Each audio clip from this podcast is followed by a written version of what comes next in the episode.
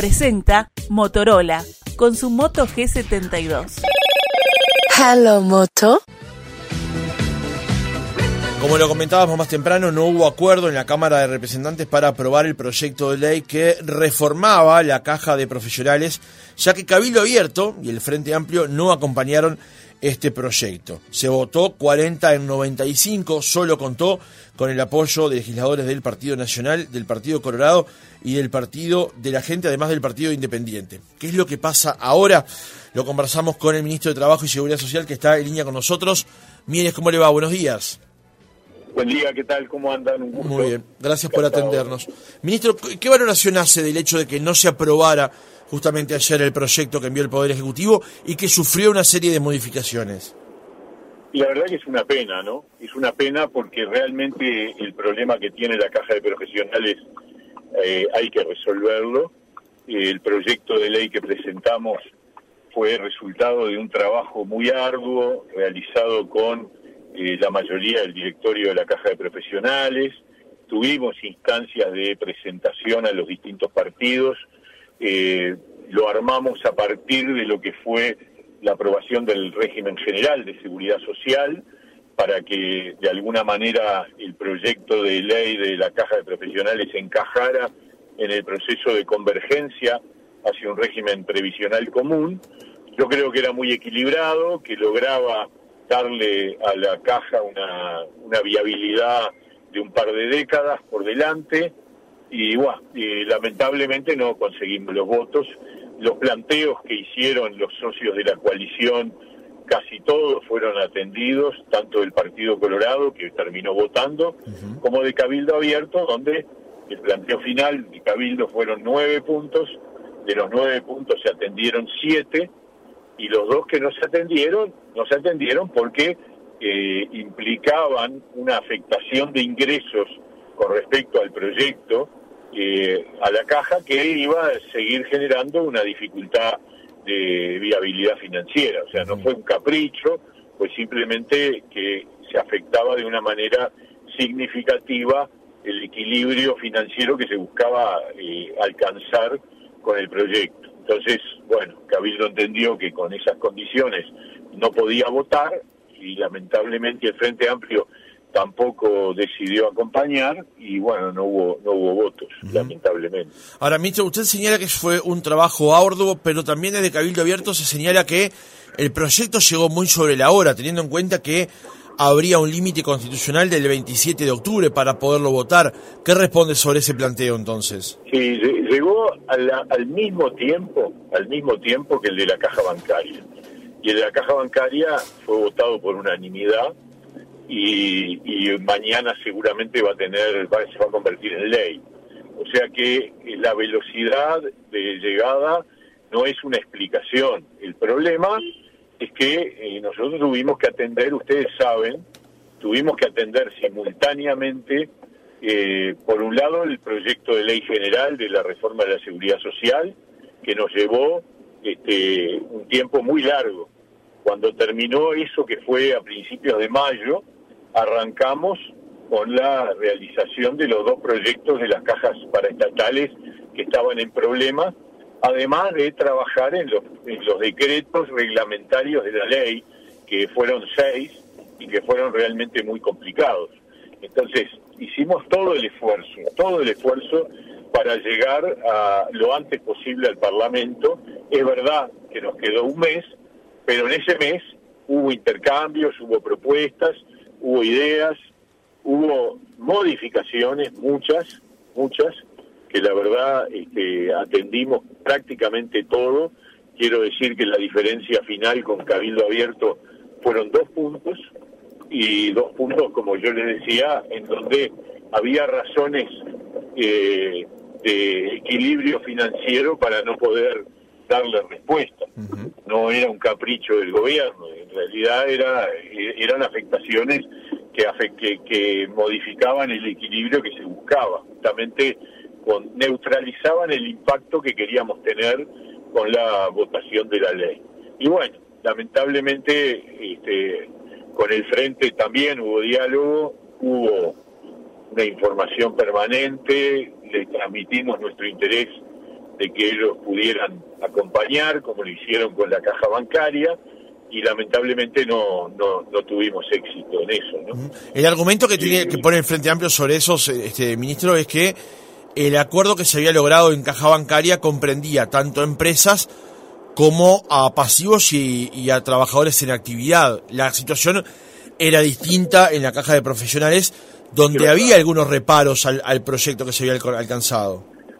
ahí hay un tema que es de, de, estructuración de, de, las representaciones. ¿no? Es decir, en la caja bancaria hay dos actores que representan a las partes. Por un lado está el, el, AEU, que representa a los trabajadores y a los jubilados, y por otro lado está la Asociación de Bancos, que representa a, las empresas. Eh, tú sentás a esos dos actores en una mesa junto con el gobierno y pasó lo que, lo que tenía que ocurrir, es decir, nos pusimos de acuerdo y el proyecto llega con un apoyo de todos a, a la modificación de la, de la caja bancaria. En la caja de profesionales la cosa es muy distinta. La caja de profesionales es una caja de trabajadores independientes. Es decir, no hay empleador. Por lo tanto, ahí ya hay un primer problema, que es que no hay un actor que represente al empleador.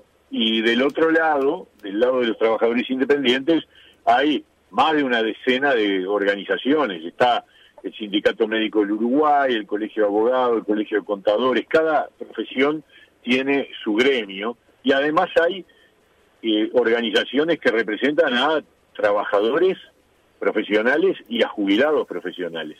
Y bueno, entonces el diálogo para lograr un acuerdo eh, consensual era imposible, este, porque había muy distintas opiniones, muy distintas versiones, y lo que hicimos fue acordar con el directorio de la Caja de Profesionales, en donde la mayoría eh, acompañó este proyecto de ley y la verdad que valoramos mucho porque se pusieron el tema al hombro, trabajaron enormemente y lamentablemente no, no alcanzamos el éxito. ¿no?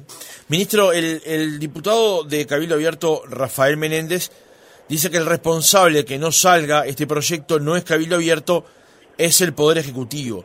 En tanto, el diputado colorado Conrado Rodríguez le dijo al observador que cada uno se haga responsable de sus votos en la medida de que la reforma es necesaria. ¿Dónde ubicamos entonces finalmente las responsabilidades en este asunto?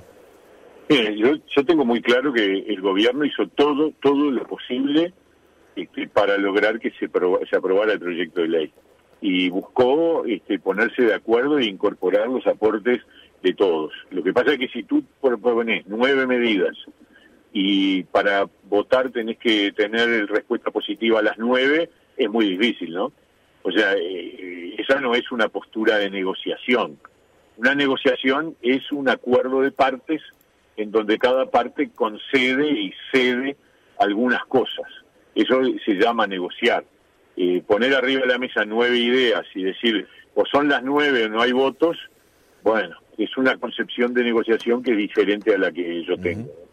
Ministro, los recursos de los que hoy dispone la caja de profesionales, ¿hasta qué momento le permiten hacer frente a sus responsabilidades? Bueno, eso, eso es importante decirlo, que para dar tranquilidad a, los este, a, las personas que pertenecen a la caja de profesionales, tanto a los activos como a los pasivos. La caja de profesionales tiene hoy eh, fondos, reservas, para atender sus obligaciones hasta dentro de dos años, es decir, segundo semestre del 25.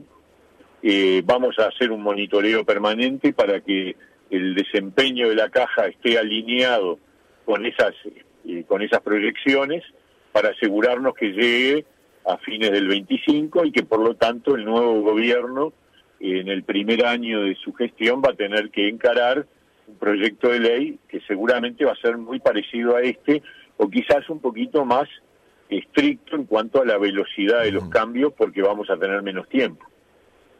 O sea, que tendría que entrar en, la legislatura, en la próxima legislatura, un proyecto de ley que atienda una realidad que empezaría a complicarse a partir del próximo semestre, del, segundo semestre.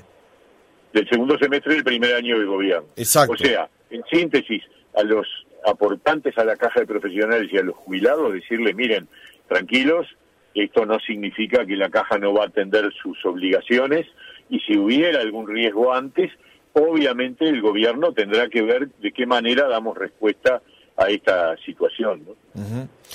Em, y el proyecto, usted dice entonces que aquel que se vote en los primeros compases de la próxima legislatura tendrá que ser más duro, más restrictivo con respecto a las posibilidades de la caja, teniendo en cuenta que el, el, pretil está allí en el segundo semestre?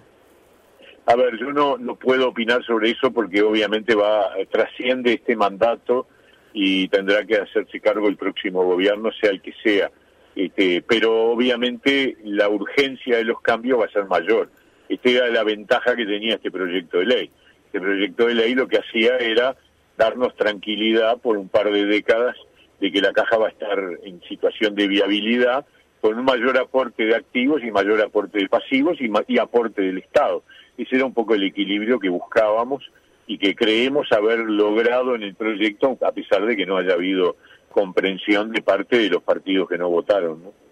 Pablo Mieres, ministro de Trabajo y Seguridad Social, gracias por haber estado otra mañana con nosotros. Encantado, un gusto, ¿eh? que anden bien.